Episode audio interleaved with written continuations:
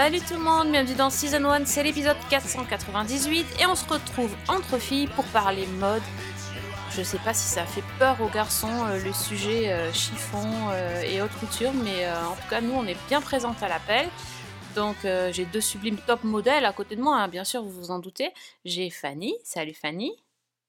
Salut Sophie, salut tout le monde. Alors moi je te préviens, normalement je fais comme Linda Evangelista, hein, je ne sors pas de mon lit à moins de 10 000 dollars par jour. J'aime ça. Mais bon, pour, pour le podcast, je fais une exception. Bah c'est ça, ça fait vachement plaisir. Et c'est le retour de Priscilla. Salut Priscilla. Et oui, bah salut à tous, bien contente de revenir. Et moi, je suis peut-être un peu plus comme une Kim Kardashian. Alors, est-elle top modèle Oui, un petit peu. Et elle, elle sort partout pour montrer ses fesses. Bon, je ne montre pas les miennes, mais euh, je, je suis là. Dès que je peux, je sors. D'accord, donc Kim Kardashian, mais sans, sans, sans montrer tes fesses. Exactement. Très bien. Écoute-moi, euh, je, je veux dire, la, la star des réseaux sociaux, c'est toi, Priscilla, en même temps. euh, C'est pour ça. Exactement. Bah, euh, au moins ça, au moins ça. Ah bah ouais. pense, de toute façon. Exactement. Donc, on a, on a dit qu'on allait parler mode et haute couture parce qu'on avait très envie de voir la série qui s'appelle Cristobal.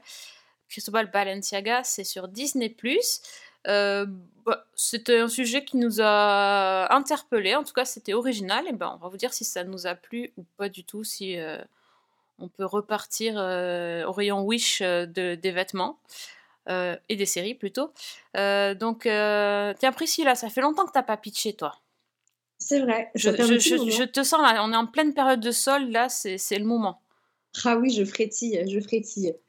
Alors, Cristobal Balenciaga, eh bien, c'est une série absolument merveilleuse. Donc, je vais commencer par là avant de vous donner les, informations de base, juste pour vous dire que c'est sublime. Et donc, un grand merci pour les six épisodes que nous avons fait Disney+, parce que c'est la plateforme qui a eu la bonne idée de produire euh, cette série. Donc, des épisodes d'à peu près euh, 50 minutes, une heure, ça va varier un petit peu. Mais qu'est-ce que c'est beau? On, entre du, du coup euh, euh, dans la légende Balenciaga et moi j'en ai appris énormément parce que dans ma tête je l'aurais jamais placé aussitôt euh, dans le XXe siècle. Donc déjà j'ai été très surprise par tous les éléments biographiques. Rien que de savoir que Balenciaga est né en 1895, ça m'a mis quand même un coup derrière les oreilles pour commencer. Et du coup on peut suivre à travers ces six épisodes les espèces de 30 années folles où il a vécu euh, l'apogée de sa carrière. Donc à partir du moment où il arrive à Paris en 1937 jusque euh, du coup euh, à peu près oui, les années 70. On va découvrir tout le processus de création de cet homme qui est extrêmement mystérieux. Il ne se montre pas, il ne donne pas d'interview, il ne fait pas de photos. C'est euh, c'est quelqu'un qui travaille vraiment dans l'ombre et, pour la beauté de son art. Et vraiment, Balenciaga, dans cette série, euh, on est transporté par une espèce de douceur et une sobriété incroyable. Peut-être parce que c'est l'époque qui veut ça, parce que c'est peut-être aussi euh, Balenciaga, ou encore mieux, c'est vraiment l'alchimie des deux qui prend et qui nous transporte dans les secrets de fabrication de sa maison et aussi dans l'intimité euh, de cet homme qui finalement ne laisse pas beaucoup euh, de, euh, de traces sur, sur ce qu'il a vécu et qui il était. Donc pour ce faire, on a sur la fin de sa vie, mettons, une journaliste qui vient le trouver en Espagne, donc là où il réside, et c'est aussi là qu'il va décéder parce qu'il rentre pour terminer ses jours en Espagne.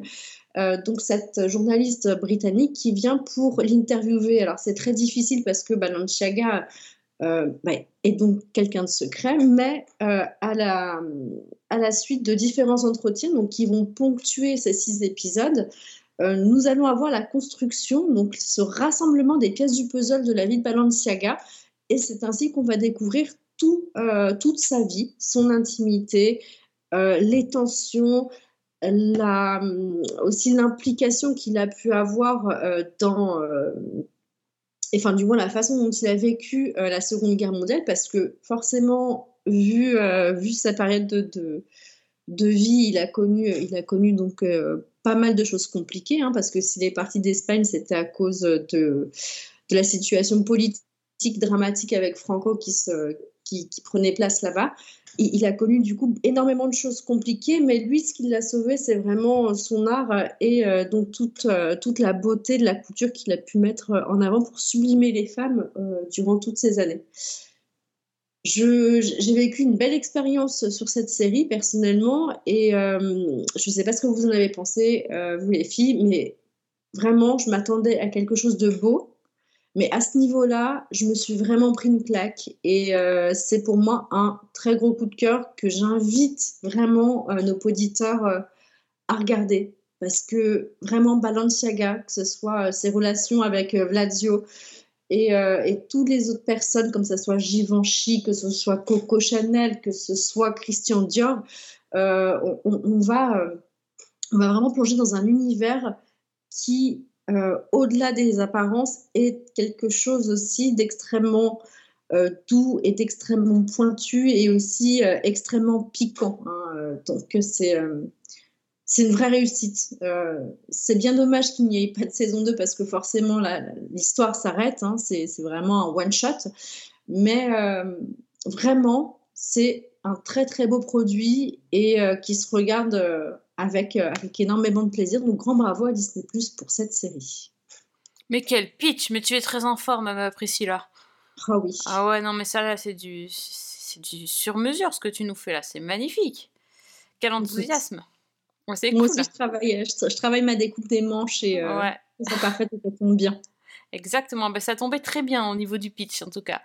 Euh, donc Fanny, est-ce que tu as toi aussi aimé cette série comme Priscilla? Alors, très honnêtement, moi déjà, j'avais très envie de la voir pour deux raisons. Euh, je suis très fan de tout ce qui est série biographique. Euh, parce que généralement, ça me permet de découvrir des personnalités sur lesquelles je ne me suis pas forcément penchée en détail, ou même des gens où j'avais pas eu l'idée, tout simplement, de m'intéresser à leur vie. Et euh, bah, la deuxième raison, c'est tout simplement parce que j'adore tout ce qui est mode. Et Balenciaga, c'est vraiment un couturier que j'affectionne énormément parce que je, suis fan en fait de tout ce qui est euh, toutes ces créations éthérées où tu as l'impression que tout tient un fil, où tout tombe parfaitement et où c'est c'est presque plus de la magique de la couture d'une certaine manière dans la manière dont il appréhende les silhouettes. Enfin moi je j'ai toujours été une très très grande fan de la marque. Et là, ben, première surprise, euh, je me trouve dès la première scène, j'ai senti vraiment que l'esthétique y était qu'elle était vraiment totalement en adéquation avec cette idée d'élégance, de finesse et de d'apesanteur quelque part. Il y a vraiment eu pour moi, tout au long de la série, dans la mise en scène, cette espèce de sensation d'élégance, de finesse et de légèreté, mais extrême. C'est-à-dire vraiment de, presque de voir des tableaux où tout est composé, où tout est réfléchi et où en même temps, je, me suis complètement laissée porter par la mise en scène. Et puis ensuite, euh, ben moi, en fait, ce qui m'a complètement fascinée, c'est que c'est une biographie qui, qui n'est pas tout à fait classique. Alors, on a un ressort qui, lui, est tout à fait habituel dans ce genre de série, c'est-à-dire le personnage à la fin de sa vie qui raconte euh, son histoire à quelqu'un et on a à partir de ce moment-là un immense flashback qui va retracer tout son parcours de vie, sa carrière, etc. Mais pour le coup, déjà, on sait très peu de choses dans la série sur son enfance, sur sa formation et rien du tout ou presque, sur toutes les années passées en Espagne avant son arrivée en France. Il y a juste un ou deux flashbacks qui se répètent euh, à plusieurs reprises et qui sont très, très légers, très. Enfin, c'est, il faut vraiment, euh, vraiment pas vouloir creuser le sujet. Et donc, du coup, on est vraiment centré sur cette période de, d'année 1937-1968, euh, donc l'installation à Paris jusqu'à la fermeture de la maison de couture. Et cette période-là, j'ai adoré la manière dont c'était traité parce que ça m'a fait un peu penser à The Crown. C'est-à-dire, en gros, on avait un épisode, un événement, et à chaque fois qui rentrait parfaitement en adéquation avec la personnalité de Balenciaga. Et moi, ce qui m'a vraiment frappé dans cette série, c'est que quand on se penche un peu sur le personnage, on a quelqu'un qui est discret, qui est secret, comme l'a dit Priscilla, qui a donné très peu d'interviews, qui a quasiment pas de photos. C'est un des rares euh, créateurs de mode qui ne, qui ne venait pas saluer à la fin de ses défilés. Et ce type-là, tout dans sa discrétion, on le retrouve dans la série, mais à travers ses modèles. C'est-à-dire qu'il n'y a pas de, de, scène particulièrement emphatique. Il y a de l'émotion, mais on n'est jamais dans le pathos. Mm. ça reste toujours dans l'évocation et à chaque fois, c'est finalement ses créations, son travail, la manière très autoritaire aussi dont il agit avec son personnel, l'exigence qu'il a envers lui-même. C'est là-dedans que ressort véritablement Balenciaga. Et pour moi, c'est une des grandes réussites de la série, c'est qu'on a vraiment la forme qui rejoint le fond et la série qui rejoint son sujet en fait. Et j'ai complètement adoré. J'ai vraiment trouvé que, c'était réfléchi. On sent que c'est bah, pas simplement la page Wikipédia qui est recrachée comme ça sans changer une virgule. Il y a vraiment une réflexion derrière ce qu'on nous propose dans la construction de la série, dans la manière dont c'est présenté, dans même dans les images, la manière dont les images sont filmées, dans certains dialogues. Enfin, c'est tout est d'une subtilité qui, qui, pour moi, a fait mouche. Donc vraiment, c'est un énorme coup de cœur pour cette série. Oh, c'est, dis donc, c'est, c'est 2 sur, euh, deux sur 2. Alors moi, je vais dire euh, que je suis totalement euh, diamétralement opposée à toi, Fanny. C'est-à-dire que moi, la mode, ça m'intéresse pas du tout. Et, en fait, enfin, pas que ça m'intéresse pas parce que c'est pas un sujet qui m'attire, c'est que je ne m'y suis jamais intéressée. Et donc, je n'y connais absolument rien. Et Balenciaga, honnêtement, je savais pas du tout qui c'était. Je pense que je, je, je sais pas, j'ai dû voir le nom par là. Autant je connais Coco Chanel ou ou Dior, autant vraiment Balenciaga, pour moi c'était c'était juste des sacs à main, enfin je ne savais même pas. Et là je découvre un monde euh, qui m'est inconnu mais qui est alors fascinant. Clairement c'est déjà le, la première chose, c'est vraiment la fascination. Et c'est... Euh, j'ai été euh, vraiment beaucoup touchée aussi par, par ce portrait. déjà le, le, personnage en lui-même qui est, qui est un homme qui est à la fois très discret mais aussi très imposant euh, et, qui, qui est une figure euh, d'élégance et d'autorité tout en étant euh, timide et réservé. Je trouve ça vraiment très bien dépeint. Et voilà, le, le, le, truc qu'il ne salue pas après ses, ses, ses défilés. Visiblement, c'est très connu puisque ça illustre aussi le. C'est aussi le poster de la, de la série, donc on voit à peine, on entrevoit sa tête derrière le rideau. Et euh, ça, c'était quelque chose que je ne connaissais pas et je trouve ça, génial parce qu'on le comprend très très bien euh, sans avoir besoin de 50 explications. Euh, jamais ils vont, ils vont expliquer, c'est toujours suggéré, montré. Il y a une très belle scène où on le voit, on voit son ombre à, la fin d'un défilé. Je trouvais ça bien, bien saisi. Et, et, et ces, ces, vêtements sont incroyablement beaux et aérien, j'aime bien ce que tu dis, c'est vraiment le, ce qu'il explique euh, de mettre de l'air entre le corps et le, et le vêtement pour faire du mouvement, c'est hyper intéressant. Je connais rien en couture non plus, je sais même pas coudre un bouton, donc vraiment, euh, je suis niveau zéro de surtout, et pourtant j'ai trouvé cet univers vraiment génial, magique. Euh, les flashbacks hyper bien gérés aussi. Mmh, très peu, très peu d'images d'archives, mais un petit peu de temps en temps pour nous, pour nous immerger dans, dans l'époque. On voit, on, voit, on voit plein de choses. Moi, la, la, période euh, parisienne avec les nazis, moi, j'ai trouvé ça. Euh, bah, j'ai trouvé ça fou de, de voir ça. J'avais jamais réfléchi à ce genre de choses, mais euh, ça, ça, pose plein de questions. Et ouais, j'avoue que je pensais pas que j'allais autant aimer parce que quand on m'annonce un, un, truc sur la mode, des épisodes d'une heure en plus, c'est long, quoi. Enfin, c'est et pourtant, et puis c'est cette histoire avec Vladio là, c'est tout en retenue, tout en finesse, c'était vraiment vraiment du beau travail. Donc euh, ouais, gros coup de cœur aussi, j'ai trouvé ça super bien. Et je suis contente qu'on en parle parce que j'en ai entendu parler nulle part. Donc euh, bah, au moins nous on se démarque. Euh, voilà, on fait pas du prêt-à-porter, on fait de la haute couture. Et toc. Si tu veux, moi les critiques que j'ai vues passer disaient beaucoup que c'était une série qui était ennuyeuse et que qui manquait de enfin qu'on n'arrivait pas à accrocher au personnage en fait et d'une certaine manière je pense que je j'allais dire je comprends la méprise si tu veux en règle générale quand tu commences quand tu suis un personnage dans une série comme ça qui va te raconter sa vie l'accent généralement il est mis sur un défi à relever des épreuves à surmonter et tu le suis depuis le début de sa vie. Tu as le temps de t'attacher à lui, de t'identifier, de, de, te reconnaître dans ses défis, dans, etc. Là, on te balance le mec quand il est déjà quasiment au sommet de sa carrière en Espagne et mhm. qu'il arrive en France. Et, je pense que le truc, c'est que c'est pas une série qui fait appel à un lien affectif au départ. L'affection, elle va peut-être venir après ou pas d'ailleurs, parce que le personnage n'est pas forcément montré de façon très sympathique. Mais l'affection, elle va venir ou pas. Mais il y a un côté très cérébral dans cette série. Parce que finalement, tout ce qu'on te montre, c'est peut-être moins sa vie, finalement, que le processus créatif qui a couru tout au long de ces années-là, en lien avec les événements, qu'ils soient internationaux, comme la période de l'occupation, la guerre mai 68, etc., ou les événements de sa vie, comme bah, des deuils, par exemple, ou des trahisons, ou des disputes, etc. Et, finalement, ce qu'on te montre à chaque fois, c'est comment ce type arrive finalement à transcender tout ça pour, pour créer quelque chose à partir du néant. Et moi, j'ai trouvé ça absolument fascinant. Ouais, c'est vrai. Et puis, c'est.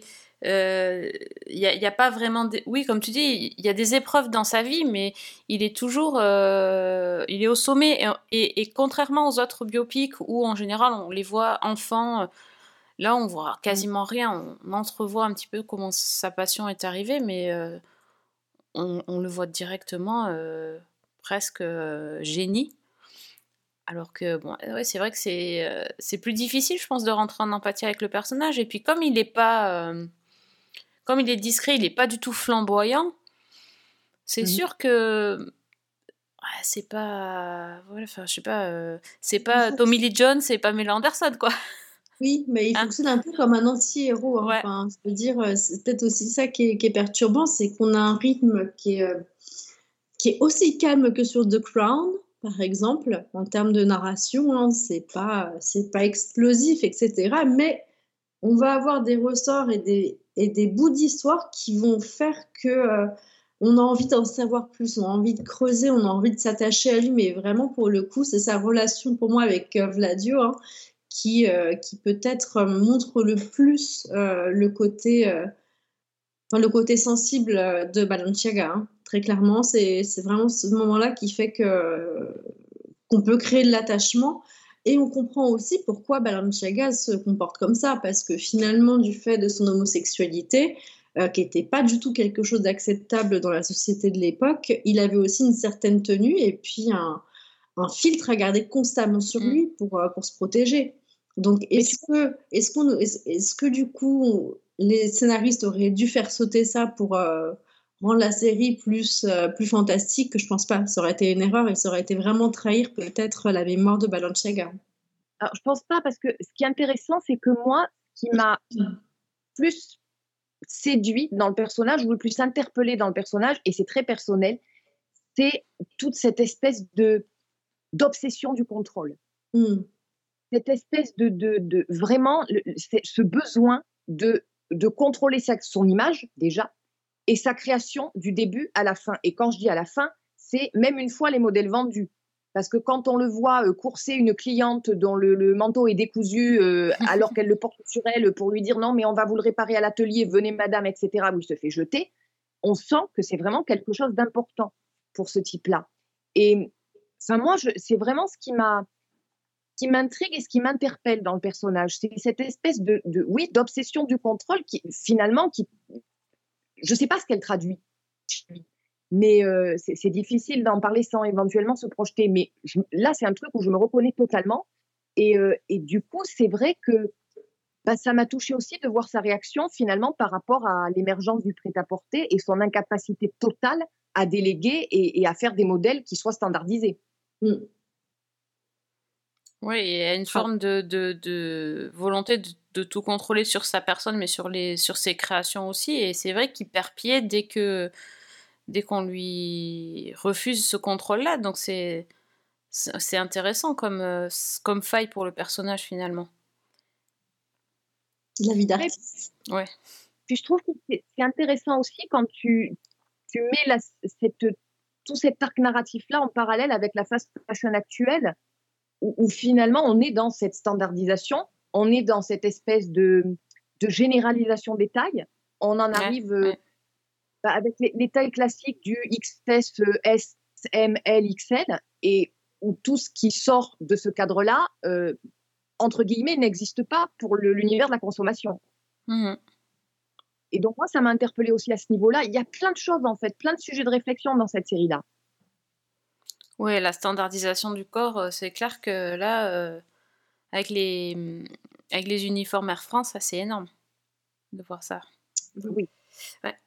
Non, non, mais c'est vrai, il y, a- il y a plein de sujets, euh, il y, a- il y a beaucoup de choses. euh, Et euh, moi, enfin, en fait, ça m'a donné envie de m'intéresser au, au sujet. Puis, euh, et puis, on, on aperçoit euh, Coco Chanel, mais cette femme, elle a l'air extraordinaire. Moi, j'ai envie de voir une série sur elle, par exemple. Bah, écoute, Ce serait, pas, ce serait pas impossible. Hein. Bah, franchement, n'est-ce pas? Bah, Déjà, normalement, tu devrais la voir le 14 février, je crois, sur Apple TV dans New Look, puisqu'ils vont faire une, une série euh, sur toute cette époque-là. Donc, je pense qu'il y aura, euh, ah bah oui. il y aura Coco Chanel, il y aura Dior, etc. Donc, euh, Mm. ça- le Est-ce qu'il y aura Balenciaga? Ah, ah, Ah, c'est pas non plus. Dans un coin derrière un rideau? Probablement, bah, c'est la même, c'est à peu près la même période. Donc, Oui, oui. euh, ils vont peut-être nous faire un spin-off, je ne sais pas. Ah, Ils auraient de quoi décliner, parce que franchement, euh, Ah oui. c'est plus intéressant qu'une énième, euh, un énième spin-off de NCIS, par exemple. Par Ah, exemple. des experts. Ouais, ouais. Mais en tout cas, Alberto San Juan, euh, Ah oui. là, là, là, Ah. là. Il est fantastique. hein. Quel acteur. Clairement. Mm, mm. Non, vraiment une. Moi, je le connaissais pas. Tu connaissais peut-être Fanny, toi? Pas du tout. Pas du tout, d'accord. Non.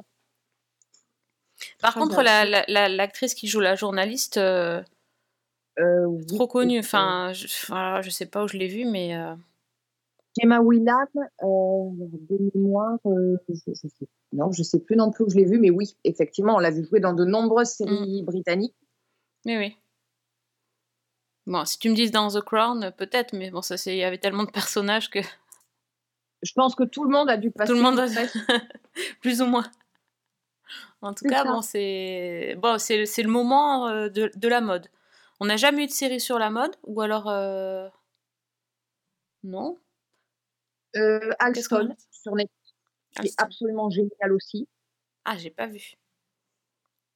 Donc, Et avec que- Iwan McGregor, et qui est un petit bijou de, de- aussi sur la mode. Alors là, un petit peu plus tardive. Et enfin, le, le personnage de Alston est déjà très, très intéressant lui-même pour le côté, alors pour le coup, autodestructeur, flamboyant et frimeur au maximum. Ah oui. Et surtout, euh, Iwan McGregor le joue. Alors, il n'y a pas la ressemblance physique, mais je crois que c'est une des interprétations les plus saisissantes que j'ai vues, parce que après coup, en regardant des images d'archives du vrai couturier Alston, j'ai eu l'impression de voir Iwan McGregor et vice versa, parce que c'est pas dans le physique, mais c'est dans l'attitude, c'est dans la posture, c'est dans la démarche où il a pris totalement quelque chose de, de son personnage. Ah oui. Et c'est rien que pour ça, c'est vraiment une série qui est aussi à recommander si, bah, si, si vous avez envie de voir des séries euh, sur la mode et sur les couturiers. D'accord, bah je note. Ok, super. Alston, donc. Bon, bah parfait. Donc, et si vous voulez voir Cristobal Balenciaga, c'est donc sur Disney+. Il y a six épisodes, environ une heure par épisode.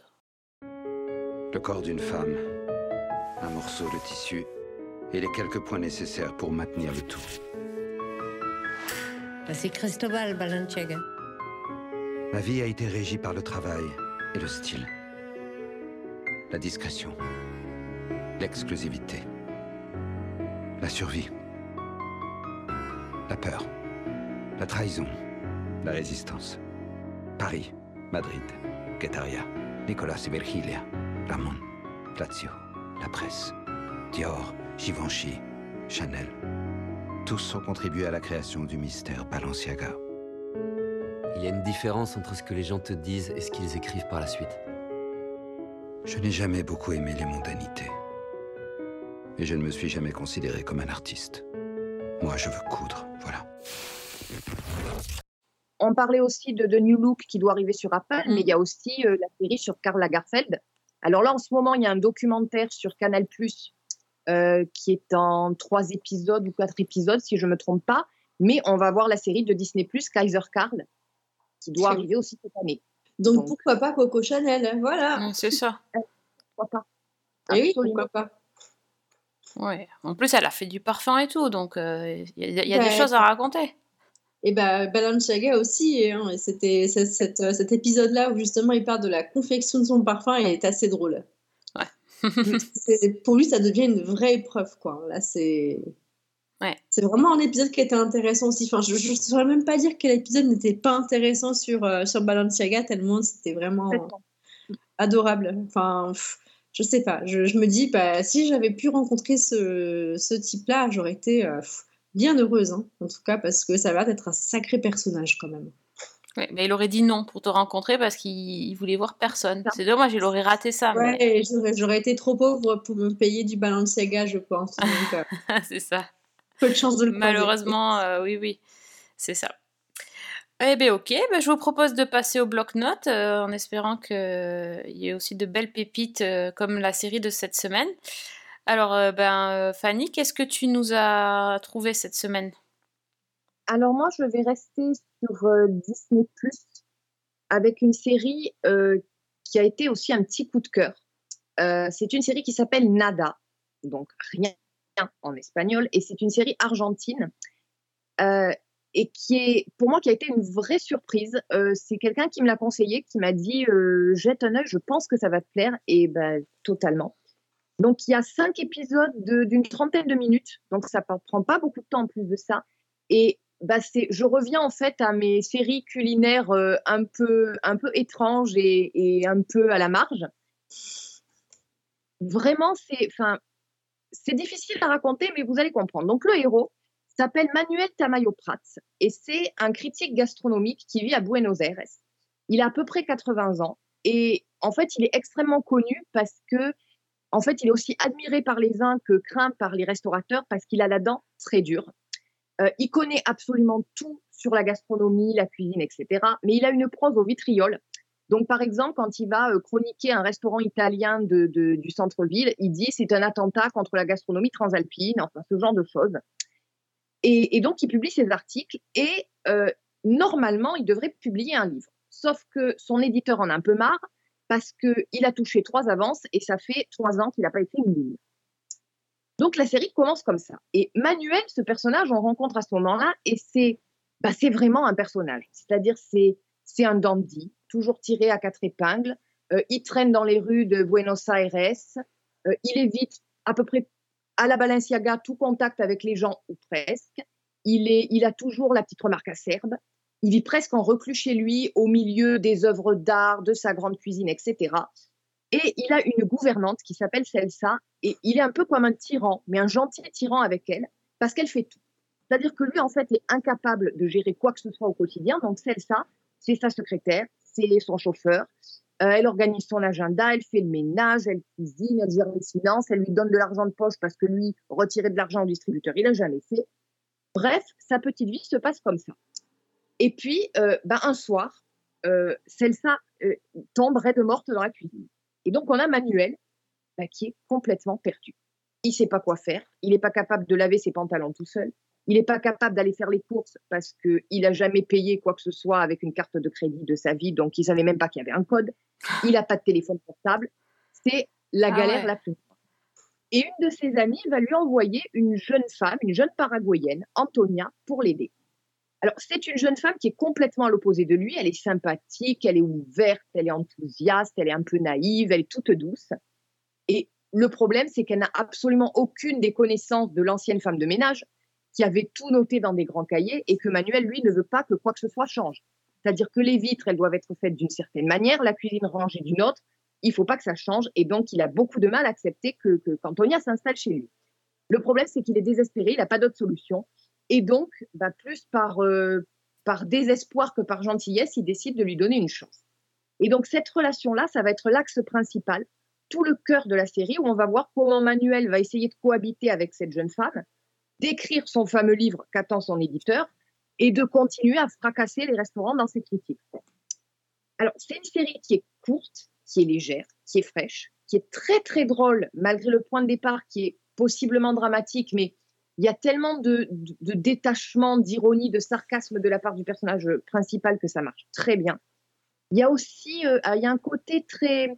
C'est absolument charmant parce qu'on est vraiment dans la ville de Buenos Aires, on découvre les quartiers, on a vraiment l'impression de se balader. Euh, L'acteur principal qui s'appelle Luis Brandoni, qui a 83 ans, il est parfait dans le rôle de ce mec désenchanté. Et puis, bah, il y a quand même un autre élément que j'ai gardé euh, en dessert, en cerise sur le gâteau. C'est qu'il y a un autre acteur qui intervient régulièrement dans cette petite série. Et celui-là, par contre, je pense que vous le connaissez, c'est un certain Robert De Niro. Quoi? C'est-à-dire, Ouais, Robert De Niro, qui joue euh, un, un- un Américain qui s'appelle Vincent Parisi, qui est un écrivain euh, new-yorkais vénéré et qui est surtout un ami de Manuel. Alors, ils peuvent rester des mois sans se voir. Euh, ils se parlent au téléphone peut-être trois fois par an, mais c'est quand même lui qui va nous raconter l'histoire. Donc, tous les débuts d'épisode et toutes les fins d'épisode, c'est euh, Robert De Niro qui apparaît et qui nous raconte ce qu'on va voir ou ce qu'on a vu. Et au dernier épisode, eh ben, il vient rendre visite à son copain Manuel à Buenos Aires. Et donc, on suit les deux euh, en goguette, en train de découvrir la gastronomie locale, euh, de se faire des blagues, de discuter, etc. etc. Et c'est absolument, c'est vraiment une apothéose pour cette petite série. Et j'étais assez surprise de voir que, de découvrir, parce qu'en fait, dans la, la présentation, je n'ai pas vu le nom de Robert De Niro. C'est en lançant la série que je me suis retrouvée devant sa tronche et j'ai fait, mais what? Eh ben oui, voilà. Donc, euh, Robert De Niro qui s'ajoute au casting, c'est le petit truc qui fait plaisir. Donc moi, ça a été un petit voyage euh, humoristique, tendre, gastronomique et, Robert De Nirien dans, dans, dans cette série. Donc ça s'appelle Nada. Il y a cinq petits épisodes et c'est sur Disney+. Vincent, amigo mío, te habla Manuel Tamayo Prat. I hope you're not dying or anything like that. Pongo en speaker así nos escuchan todos, ¿eh? Estoy per pubblicare un nuovo libro. Puoi venire a presentarlo a Buenos Aires, come me lo hai promesso. Questi voluti non, non me- non mi credono. Il y a beaucoup de points positifs pour cette série. euh, J'ai l'impression, là, c'est carton plein quand même. Franchement, oui. Pour moi, c'est voilà, c'est tellement doux, c'est tellement sucré, c'est tellement sympa que, que ça fonctionne à fond pour moi. Ah bah merci pour le conseil. hein, je- Une, une série euh, comique, c'est rare, donc ça fait plaisir. C'est cool. Très très bien. Je vais tester ça, je pense, très vite. Euh, toi, Priscilla, on reste dans euh, l'humour ou on change de, de mood? Ah ben j'en ai, plus- j'en ai plusieurs, donc euh, vu que ça parle de nourriture, euh, moi je, je vais vous parler d'une euh, d'une série euh, manga qui est sur Netflix, dont vous avez parlé en off, mais du coup vu que j'étais malade et je suis désolée, j'ai pas pu enregistrer avec vous les dernières fois, donc je vais vous faire mon petit pitch sur Dragon et Glouton. Vraiment, cette série est absolument fantastique. Elle est dispo sur Netflix. Il y aura 24 épisodes qui vont sortir tous les jeudis, donc il va falloir être assez patient pour pouvoir arriver euh, au bout euh, de, cette, euh, de cette série. Et c'est l'adaptation, donc Glouton et Dragon, euh, d'un manga donc, qui est, euh, qui s'est étendu sur 14 tomes et dont la fin est sortie il y a vraiment très très peu de temps. Euh, et les fans, les fans de jeux de rôle vont certainement apprécier parce que là, le principe, c'est qu'on est quand même à mi-chemin entre de la, de la quête périlleuse et, et des cours de cuisine, à savoir bah, qu'il faut être capable de se nourrir quand on est un héros euh, dans les jeux, euh, dans les jeux de quête, euh, de RPG, de tout ce qu'on veut. Et donc, il y a des moments où il faut se nourrir. Et donc, la seule chose qu'il y a pour se nourrir dans les donjons et, et autres châteaux peuplés de bestioles, eh ben, ce sont des monstres, des, fleurs un peu bizarres, des choses gluantes, des éléments qu'on ne saurait même pas définir. Et donc, euh, voilà, on va avoir le droit à des cours de cuisine euh, avec des monstres. Voilà, tout simplement. Donc c'est euh, très rigolo, c'est pour, les enfants, c'est pour les adultes, c'est pour les teenagers, c'est vraiment pas dans, on n'est vraiment pas dans quelque chose de violent. Et, moi je trouve que ça fait du bien pour le coup, moi qui aime bien cet univers un peu du jeu de rôle et, et, euh, et des quêtes et des châteaux et des petits monstres mignons, bah là vraiment on est sur quelque chose de très très très sympa. Et donc voilà, mis à part un petit peu de patience, comme un bon petit, euh, comme un bon petit mijoté, euh, parce que ça va prendre du temps de voir tous les épisodes, bah vraiment, euh, je, je vous le recommande à 100%. C'est des tout petits épisodes d'une vingtaine de minutes, donc ça prend pas beaucoup de temps, mais ça fait toujours bien plaisir. Ah bah génial. Ah Donc c'est Donjon et, Glou- et Glouton. C'est ça. Non mais j'aime bien le j'aime bien l'humour euh, du titre en tout cas rien que le titre est assez prometteur. Mais oui, et puis les dessins sont vraiment très mignons, donc euh, je, je sais même pas comment dire, euh, comment on peut en dire plus de choses sympas. C'est voilà, c'est un petit programme où on se prend pas la tête et, et voilà, du coup, on va juste suivre les aventures de Laios, Marcil et, et Chilchak, pour ceux qui retiennent les noms, dans, dans, leur quête, voilà, pour retrouver euh, leur comparse qui s'est fait engloutir par un dragon. Et, et, voilà, quoi. Et ils vont nous faire des petits cours de cuisine euh, entre-temps pour, pour nous divertir et du coup nous montrer l'étendue de cet univers un peu loufoque. 本当に俺についてくる意志があるんだなどんなことがあろうと食料は迷宮内で自給自足するは なんか結構うまそうなのがいたはずだ無理無理無理絶対に無理 Non, bah, petite reco très mimi, superbe. hein.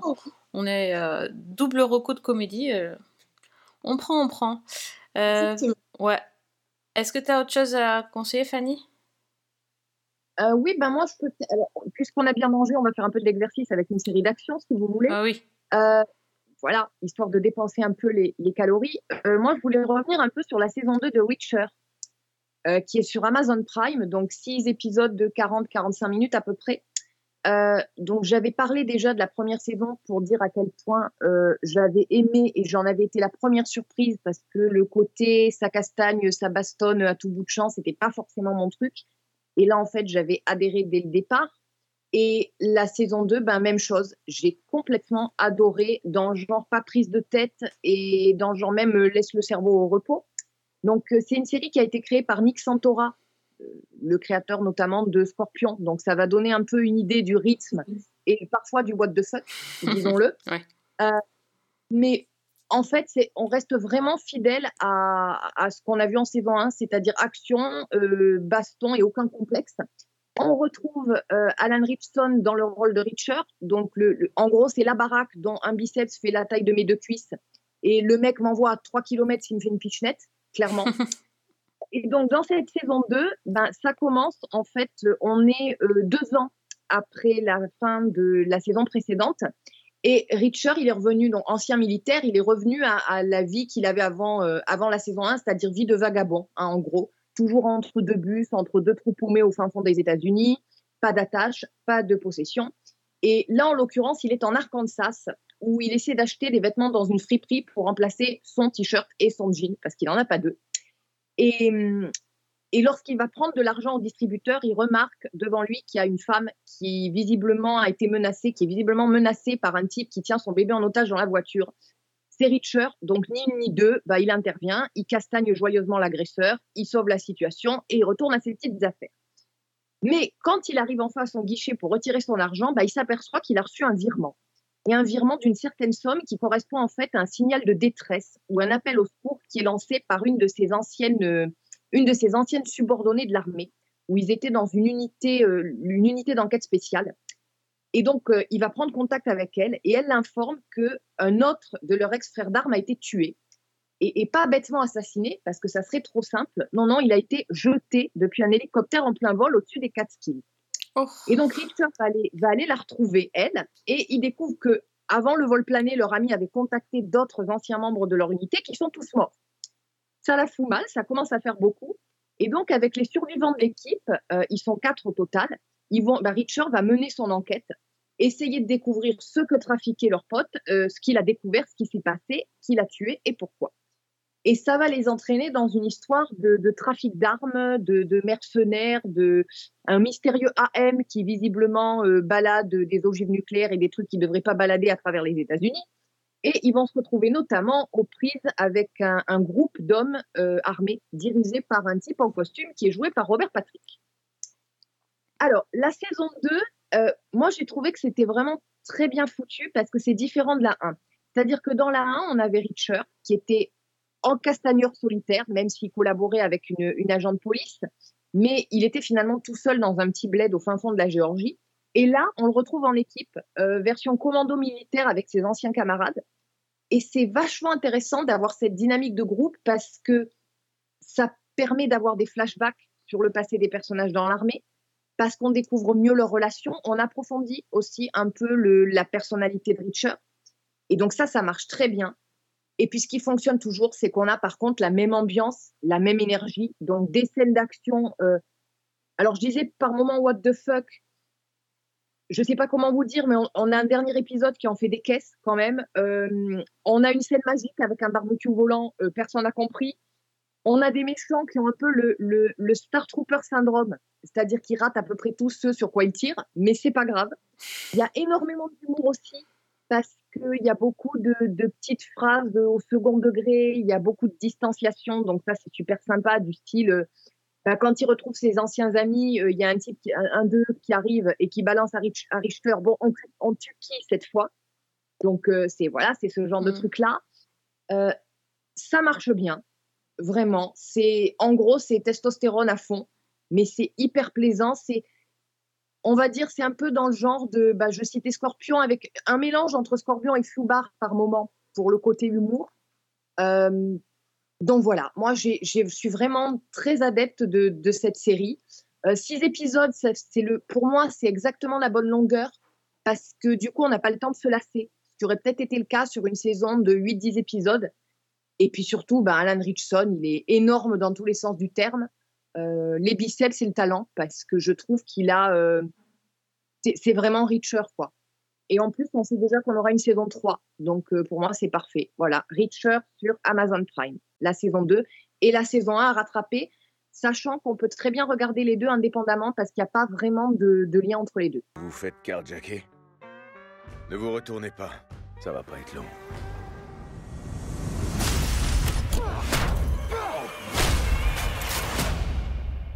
Attendez, qui êtes-vous? Quelqu'un qui préfère éviter de s'impliquer.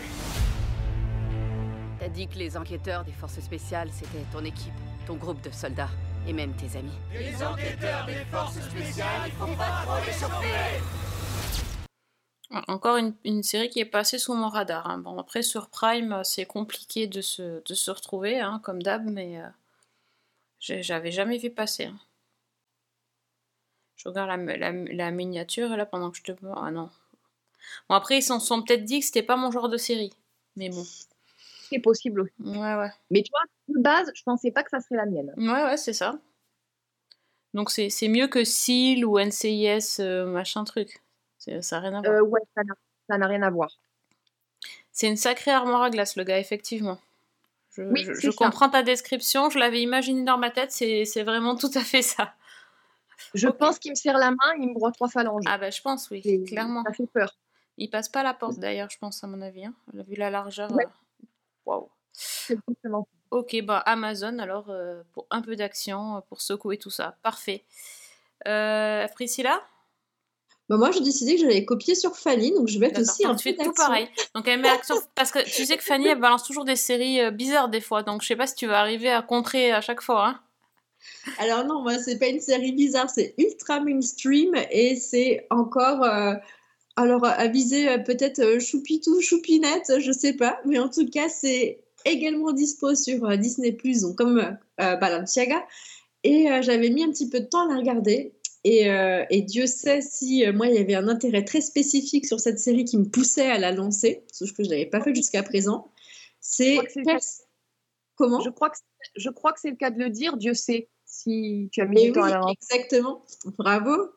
Et oui, c'est Percy Jackson et les Olympiens, tout à fait. Donc, c'est euh, adapté de la série euh, de livres que, que tout le monde connaît, hein, euh, qui a fait un gros tabac. C'est un peu dans le même esprit euh, que, euh, que, par exemple, Narnia, dans, dans, dans l'atmosphère. hein. Pas tout à fait sur l'histoire, mais dans l'idée, on est sur ce genre de série euh, qui, qui va toucher euh, les jeunes, euh, les ados euh, et les fans de, culture un peu.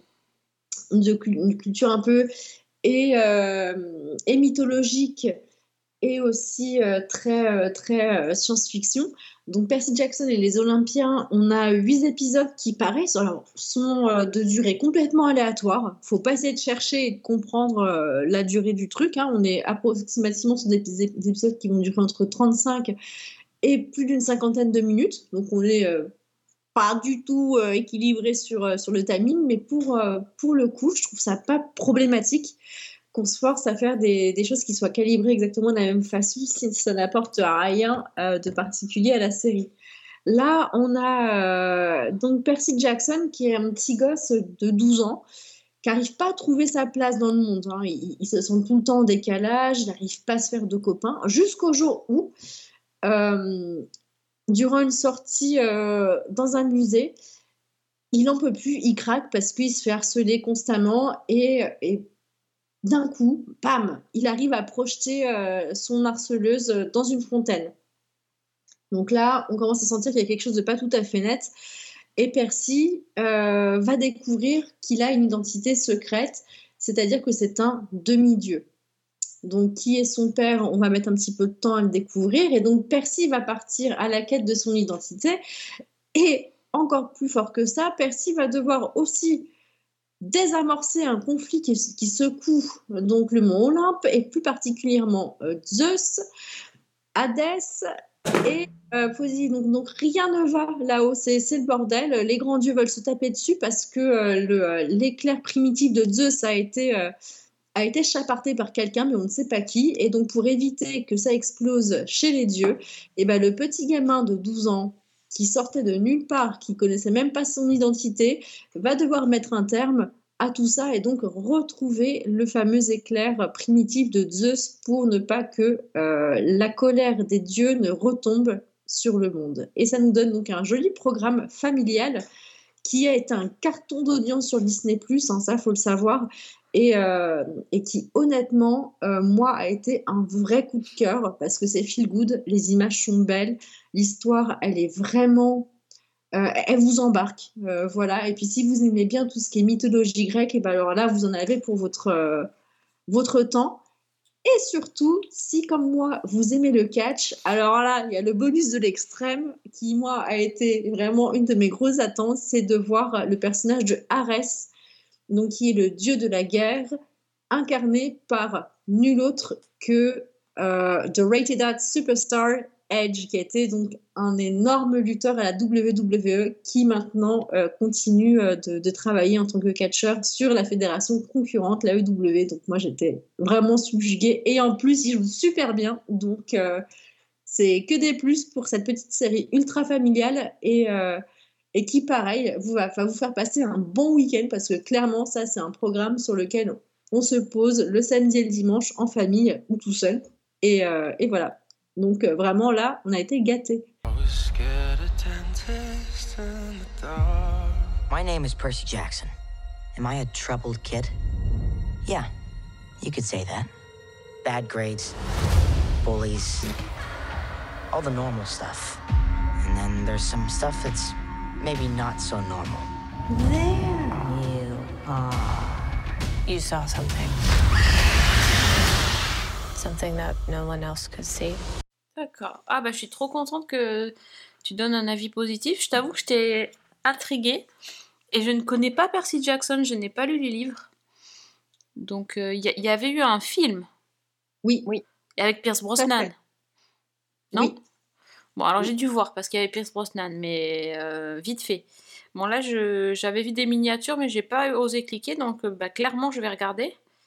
Euh, par contre, je suis étonnée, j'ai regardé, le... enfin, quand j'ai vu les miniatures, tu me dis le gamin à 12 ans, moi j'avais l'impression que c'était vraiment des, des ados euh, beaucoup plus âgés que ça. Alors euh, non, alors t'en as qui sont un peu plus âgés que lui parce que en fait Percy va, va atterrir dans une colonie d'enfants de, d'enfants où, ah du coup il va être justement mis, voilà, mis dans un premier bain, on va dire, avec, avec des ados qui sont tous des enfants de Dieu, euh, différents, mais qui ne sont pas forcément réclamés. Donc en fait, il y a une espèce de système où il y a une espèce de camp où on rassemble tous ces enfants, mais qui ne savent pas forcément qui est leur père. Oh là là. Et leur père, pour leur dire, hey, c'est moi ton père, il faut qu'ils gagnent en gloire et qu'ils passent certaines épreuves. Et si jamais euh, leur père ou leur mère, hein, qui sont sur l'Olympe, euh, estiment qu'ils veulent les réclamer, eh ben, ils leur font un petit signe. D'accord. Voilà. Voilà, mais c'est ah. étrange. Il y, a, un petit côté Winx euh, dedans aussi que, que je trouvais Il faut être digne d'être les successeurs, euh, les, héritiers pardon, de, des parents euh, illustres comme ça, quoi. Je vois le truc. Exactement. Donc, ah imagine, imagine ton père, je sais pas, c'est Zeus ou c'est Poséidon ou c'est Athéna ou quoi faut qu'ils estiment euh, que tu es assez digne d'eux pour qu'ils euh, veuillent, euh, veuillent, te réclamer ou te reconnaître officiellement à l'état civil de l'Olympe. Hein. Ça fait ah, en même temps, si c'est comme dans la mythologie grecque, la moitié des enfants, leur père c'est Zeus, non? Il y en a un bon paquet. Mais là, on va découvrir les enfants d'Hadès, euh, les enfants de tout, de tout le monde, quoi. C'est- C'est ça aussi. Bon, moi qui je connaissais un petit peu les bouquins euh, sans avoir trop approfondi, j'ai regardé la série et franchement, moi, ce qui m'a. Bon, au niveau des gamins à la maison, ça a très bien fonctionné parce qu'il y a de l'action, parce qu'il y a une histoire qui est solide derrière, il y a des personnages, il y a. Enfin voilà, tout est très bien écrit, tout est très très bien fait. Oui, et moi, ce que j'ai vraiment aimé, c'est ce jeu avec la mythologie en fait parce que ça s'empare de grands thèmes, ça revisite des tas de trucs et c'est euh, ça le fait de façon très intelligente et très plaisante pour les adultes aussi du coup. Oui, et euh, donc voilà, c'est pour moi ça a été vraiment euh, vraiment ça qui était super sympa. Et puis j'avoue aussi que j'ai eu un un gros gros coup de cœur, gros gros serment de cœur en fait en voyant Lance Reddick dans le rôle de Zeus, euh, qui est un acteur que j'adore et oui. le voir Le- enfin ça a été euh, voilà, Moi, ça m'a décontenancé, mais j'étais étonnée, mais je trouve ça cool parce qu'il a un bon charisme, hein, c'est incroyable. Ben ouais, mais enfin voilà, du coup, le, le, le fait que ce, ce- je crois que c'est son dernier rôle, ou un de ses derniers rôles en tout cas, euh, voilà, on fait le petit pincement au cœur, Ben ouais. mais ça fait plaisir aussi de le retrouver. Et effectivement, je pense que les gamins, euh, pour le coup, jouent très bien aussi. Oui. C'est pas forcément le cas dans, dans ce genre de série, et là, euh, tout fonctionne quoi. Oui, tout Et, euh, est expliqué, et même si on n'a pas les références, parce que c'est vrai qu'il y en a quand même pas mal hein, qui sont égrenés euh, durant tous les épisodes qui sont, qui sont en ligne, on les a. C'est facile à capter, quoi. Ouais, puis c'est c'est expliqué pour les pour les plus jeunes qui les connaissent pas forcément, sans être pesant pour ceux qui les connaissent. Donc euh, derrière, tu as la relecture du mythe. Enfin, c'est très très bien foutu, vraiment. Autant pour les gamins que, que pour les plus grands. Ah bah super, bah voilà, bah ok, ça ça va être pour le week-end chez moi, parfait. Enfin une série un peu euh, intelligente. C'est sur Disney Plus en plus. C'est sur Disney Plus, oui. Est-ce qu'on a une dernière reco avant de finir l'émission euh, Qu'est-ce que vous voulez faire?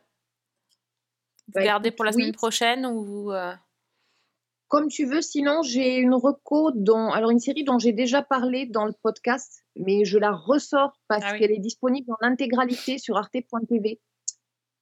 Oui, Euh, c'est La folle aventure de Joe Wells. Donc il y a les quatre saisons, euh, donc au total 26 épisodes de 40-45 minutes, tout sur arte.tv et c'est une série que moi j'ai adorée. Et là, si vous voulez du léger, du feel good et du, de l'intelligent, du charmant et à regarder possiblement avec les enfants, c'est vous êtes à la bonne porte. Euh, donc c'est tiré d'une histoire vraie et en fait on est donc dans l'Angleterre des années 1930 et euh, il y a une femme qui s'appelle Louisa Durrell, qui est jouée par Killy Howes, dont on parlait la semaine dernière dans Orphan Black Echoes. Euh, donc Louisa, elle est veuve depuis plus de huit ans. Elle élève toute seule ses quatre enfants et elle galère vraiment financièrement. C'est compliqué. Euh, elle est dépassée par ses enfants qui sont tous dissipés. Euh, elle commence à boire un peu trop. Elle est un peu trop portée sur le jean. Bref, elle est en train de perdre pied. Et euh, un de ses fils, Larry, va plaisanter et lui dire ben, on n'a qu'à tous partir en Grèce. Et sa mère le prend au mot. Donc en fait, sur un coup de tête, ben, la famille Durel va partir s'installer à Corfou pour y refaire sa vie. Donc dans un autre cadre, très loin de la grisaille anglaise et dans un endroit qui est surtout plus moins cher en fait. Donc euh, ils arrivent sous le soleil de Méditerranée et sur le papier, ça le fait très bien. Dans les faits, c'est plus compliqué parce qu'il y a le choc culturel. Euh, personne ne parle grec. Ils arrivent sur une île qui à l'époque est encore complètement rurale où il n'y a pas de voiture et on circule à dos d'âne en gros. Euh, Il n'y a pas d'électricité. Euh, Il y a des pop orthodoxes un peu partout qui voient d'un très mauvais œil, par exemple, que la fille Margot se fasse bronzer euh, en maillot de bain près d'un monastère. Mais le cadre est idyllique, c'est vraiment petit port, nature sauvage, le soleil méditerranéen, etc. Les habitants sont tous assez chaleureux, accueillants, et donc ça facilite l'adaptation. Et euh, bah, petit à petit, tous les, membres de la famille vont trouver leur marque. Et ce qui est intéressant, c'est qu'ils vont tous se construire petit à petit. Et je disais que c'est, je, parlais d'une histoire vraie. Et ce qui est hyper intéressant, c'est que l'aîné dont je parlais, Larry, c'est en fait Laurence Durel, donc le, futur grand romancier britannique qui a écrit euh, plein de romans d'espionnage, etc. Après. Et euh, le, on va dire le, l'un des héros de la série, l'un des personnages principaux, c'est son petit frère qui s'appelle Gérald, que tout le monde appelle Jerry. et que moi j'avais découvert à l'occasion de cette série et qui est un type dont je suis devenue complètement fan. Euh, ce type, en fait, c'est ses romans qui ont inspiré la série. Et de base, c'est un naturaliste, mais euh, la série respecte en fait le ton des romans. Et pour vous donner un peu une idée du ton des romans, j'ai qu'à dire les titres. Les titres, c'est De ma famille et autres, animaux, euh, Un zoo dans ma maison, euh, Oiseaux, bestioles et grandes personnes. Donc c'est vraiment cette espèce d'humour très léger, très anglais. Et euh, bah, la série, en fait, raconte son regard à lui, qui est un petit gamin de 7-8 ans, qui est obsédé par les animaux sauvages. Donc, il en ramène tout le temps à la maison. Il ramène de tout et n'importe quoi. Euh, il ramène des insectes, il ramène des oiseaux, il ramène une chèvre, enfin, voilà. Et, donc, voilà, on suit cette famille-là dans ces espèces de souvenirs de, de- d'enfance qui sont entre du Marcel Pagnol et, euh, et du, du Mark Twain, très clairement, pour le ton. C'est juste super positif, c'est super doux, il n'y a aucun drama. On est sur des histoires d'amour, sur, euh, sur des histoires de construction personnelle, sur euh, une espèce de coming of age en même temps, sur les relations familiales. Et c'est une petite série qui est absolument géniale à suivre. C'est une espèce de parenthèse enchantée qui va, qui va s'achever en 39 avec la guerre. La série s'arrête à ce moment-là. Et euh, ben, entre-temps, on a vraiment eu ce- ces portraits de personnages et cette, euh, cette espèce de petite saga familiale sous le soleil qui est pleine de bonne humeur et pleine de douceur. Donc La folle aventure des Durel et c'est sur arte.tv. On holiday. We are here to live like local people. My children were struggling. Larry wanted to be a writer, while Margot was turning into a twit. Jerry loathed school. Leslie wanted to shoot anything that moved, so I moved us all here. And that's getting better now? Ah ouais, moi j'ai vu cette série, euh, j'ai vu que la saison 1, j'ai beaucoup aimé aussi. Puis l'ambiance de Corfou, c'est c'est- cette île, elle est magique, elle est. euh, euh, ouais, c'est un peu rendez-vous en terre inconnue au départ. hein, Tu vois les, les, les, Bri- les Anglais euh, qui explorent vraiment, littéralement l'île. euh, Et euh, ouais, c'est vraiment, très très chouette. Et moi aussi, j'ai découvert euh, bah, ce, ce Gérald euh, à ce moment-là. Et, et je trouve ça fascinant, ce petit gamin euh, avec ses poches remplies de, de- de cailloux, d'insectes, de feuilles, de machin, qui devient ce, ce personnage euh, absolument fascinant. Ouais, c'est une, c'est une très très bonne série. Moi, j'ai beaucoup aimé aussi. Je suis contente qu'elle soit que dispo. Oui, parce qu'elle avait été diffusée, je crois, sur France Télévisions, sur Salto, avant la disparition de la plateforme. On a vu la saison 1 à un endroit, la saison 2 à un autre. Enfin, c'était la panique. Et là, de voir que Arte a eu l'excellente idée de mettre les quatre saisons d'un coup disponibles gratuitement sur le site, euh, voilà, c'est c'est plutôt sympa et c'est vraiment une série à recommander, je pense. Une petite vibe d'été, là, de soleil euh, et de dépaysement. On en a besoin en ce moment, c'est. Voilà, Ouais, c'est parfait. Non, c'est, c'est- non, Priscilla, si t'as pas vu, vraiment, je pense que tu- ça devrait te plaire. Bah en tout cas, j'en prends bonne note. Ouais. C'est vrai que ça avait l'air très, euh, très mignon. Oui, bonne vibe euh, anglaise. C'est plutôt cool ça. Ça, ça me plaît. Bon, ah ben voilà. Bon, ben, je crois qu'on on a fait le tour des, des recos. Euh, Vous avez, euh, vous avez vu plein de choses. J'en ai une petite dernière, mais c'est Oh une, oui, contre- vas-y. c'est une contre-reco. Est-ce que j'ai le droit? Une Bah, contre-reco, bien sûr. ben oui, euh, t'as le droit. J'ai le droit à une contre-reco? Parce Oui. que du coup, vu que la, la série, et la, enfin, la saison est terminée, euh, je, je pense qu'on a le droit de, de dire que la saison 7 de Sam était un échec.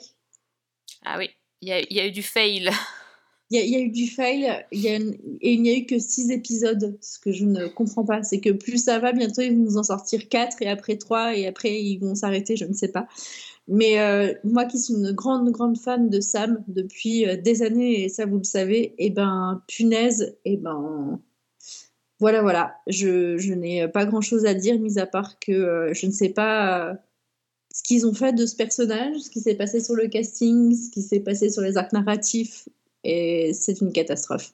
Voilà, donc euh, si vous Ah. avez loupé euh, les épisodes de Sam, euh, bah, vous pouvez vous épargner le replay sur TF1. Là, vraiment, je, je suis triste. Je suis très très triste. Et depuis que en fait, TF1 a repris l'écriture de Sam, c'est-à-dire sans se coller au programme original, hein, parce que c'était une adaptation d'une série, déjà ce qu'on avait avec Sam, ils sont partis en roue libre et, et plus ça va, plus c'est compliqué. Donc euh, j'espère que soit ils, ils rebondissent, soit, soit que ça s'arrête là. Mais c'est vraiment, euh, vraiment, vraiment compliqué à regarder. J'étais euh, très, très, très, très triste pour ce, ce personnage et cette at- atmosphère que moi j'adorais énormément. Donc deux ans pour ça, je trouve que c'était un petit peu long là.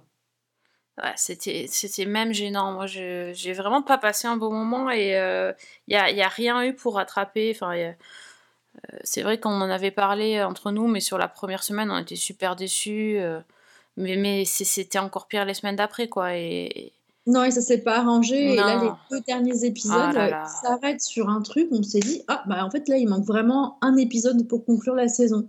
Donc, je pense qu'ils ont voulu nous faire un espèce de cliffhanger euh, pour euh, teaser la saison d'après. Ou je sais pas s'ils ont pas eu le temps de filmer euh, des deux épisodes restants ou est-ce qu'ils avaient pas fini parce qu'ils savaient pas où ils allaient. Mais euh, c'était. euh, ouais, même la fin de saison était compliquée. Mais là, vraiment, faire une saison avec six épisodes. pff, pff. Bon, d'un côté, ça a limité la casse et ça, ça a arrêté un peu l'hémorragie euh, avant que, que ça aille trop loin. Mais non, vraiment, je, je- j'attends quelque chose de beaucoup mieux et, et c'est vraiment par pur amour pour Sam parce que littéralement, c'était une de mes séries françaises fétiches.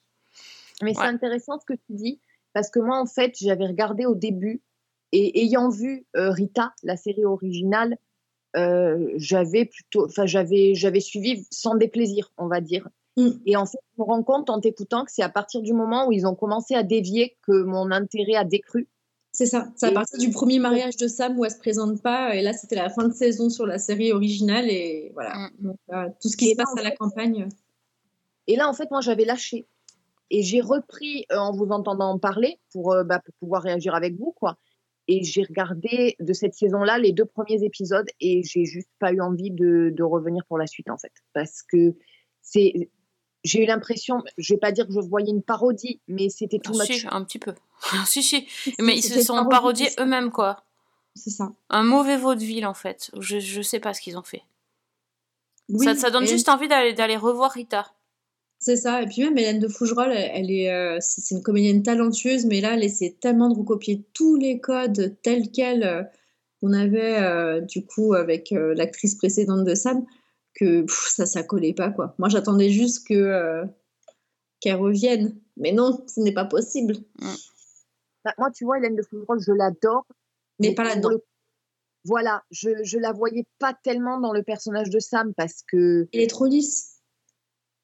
Ouais, c'est. ça- ça- je, je- j'avais du mal à la projeter là-dedans. Mmh. Et peut-être effectivement qu'elle a. Elle s'est peut-être pas approprié le personnage, ou je sais pas. C'est, c'est difficile hein, en même temps. Parce qu'elle Oui. passe à comédienne, parce que. bah, peut-être que c'est moi qui ai, qui ai projeté euh, trop d'attentes, ou je ne sais pas, mais voilà. Ça n'a pas fonctionné pour moi en tout cas. Pourtant, ils ont remis la même chemise, je comprends pas. euh, Ça Ils ont mis la même chemise, et puis il faut se dire qu'on avait déjà eu un premier changement d'actrice entre la saison 1 et la saison 2. Ouais. Et pour autant, ce changement euh, avec euh, euh, il a été superbe. Il a été vraiment génial, quoi. Donc là, c'est j'ai vraiment, je pense, une erreur de casting. Oui, bon, mais en attendant, enfin, moi, moi, ce qui m'a choqué, c'est pas le casting, c'est vraiment le scénario. Il n'y en avait pas. Oui. Donc là, il y, a- il y avait un gros problème. Bah oui, bah écoute, euh, toi aussi, tu irais écrire des histoires avec des courgettes et des carottes pour avoir un succès. Mais tout à fait. Écoute, Voilà. je, je vais me lancer. Je, je, je finis le podcast et je, je, vais, je m'en vais écrire. Bernadette la courgette. Bernadette la. Ouais. Bah voilà, c'était c'était au niveau de. Bah, c'était des, des grandes sections, je pense. C'était à peu près le niveau d'écriture. Oui. Ouais, bah voilà. Voilà, on est, on est raccord. proposer, euh, fallait quand même vous proposer un truc un peu de moins bonne qualité parce que là, en termes de reco, euh, on a mis la sauce. hein. Ouais, Donc, voilà. Tout le reste, voilà. c'était trop cool. Donc, euh, bon. Ah, voilà. On est d'accord. Non, non, vous inquiétez pas, on finit sur une note euh, un peu. euh, un peu, comment dire, euh, désagréable, mais euh, au final, on a vu que des choses bien. Faut Voilà, dire ça. 50, 50 trucs à regarder et un truc à ne pas regarder. Exactement. C'était notre, euh, notre, notre tagline du jour. C'est mieux Voilà. que 50 nuances de gris. Ça change. 50 trucs à regarder. Vachement mieux. J'achète, euh, j'achète ça. Euh, bon, sur, ce, euh, sur ces blagues pourries, euh, merci les filles pour vos recos très très variés encore et, et très raccords pour le coup. Euh, donc, euh, on a du Disney, du Netflix, euh, de arte.tv, enfin. Amazon, euh, ouais, il y a tout quoi. Parfait, bien joué. Eh bien, vous avez gagné le droit de revenir la semaine prochaine, tout simplement. Et avec Et youpi Bah, très bien. En attendant la semaine prochaine et pour patienter, on peut aller checker les réseaux sociaux. On vous trouve où les filles? Alors moi, on me retrouve donc sur euh, Instagram plus spécifiquement, puisque je m'éclate beaucoup plus sur ce réseau, sur season1.podcast ou sinon sur euh, X avec la vraie prise. Et toi, Fanny? Alors moi, ben X, Insta et Thread, toujours le même pseudo, Fanny L. Allegra. Yes. Tu continues à faire des threads? Ouais, je continue. Très bien. Bon. C'est Alors, un petit peu différent. Je, Oui. poste, je réagis un peu plus euh, aux, aux trades déjà publiés par rapport aux séries, par rapport à tout ça. Mais ouais, je m'éclate bien là-dessus. D'accord, ah bah c'est cool. Je t'avoue, j'ai pas encore eu le temps de, me pencher. Bon, il va falloir que je, regarde ça. Ben, moi, je me bataille avec les flux RSS. C'est pas, la, même. Euh, donc, si vous arrivez à vous connecter et que vous pouvez nous écouter, c'est cool. Euh, on est donc sur SoundCloud, iTunes euh, et sur Spotify, ainsi que sur les chroniques de Cliffhanger Co. chez l'ami Fred. Euh, et n'hésitez pas à nous faire des petits coucous sur Insta, donc Season 1 avec un 1, ou sur notre page Insta, comme vous l'a dit Priscilla. Euh, merci de nous avoir écoutés et de nous suivre encore pour cette année 2024. Et on vous donne rendez-vous la semaine prochaine pour un nouvel épisode. Bonne semaine. Et bonne Et série. bonne série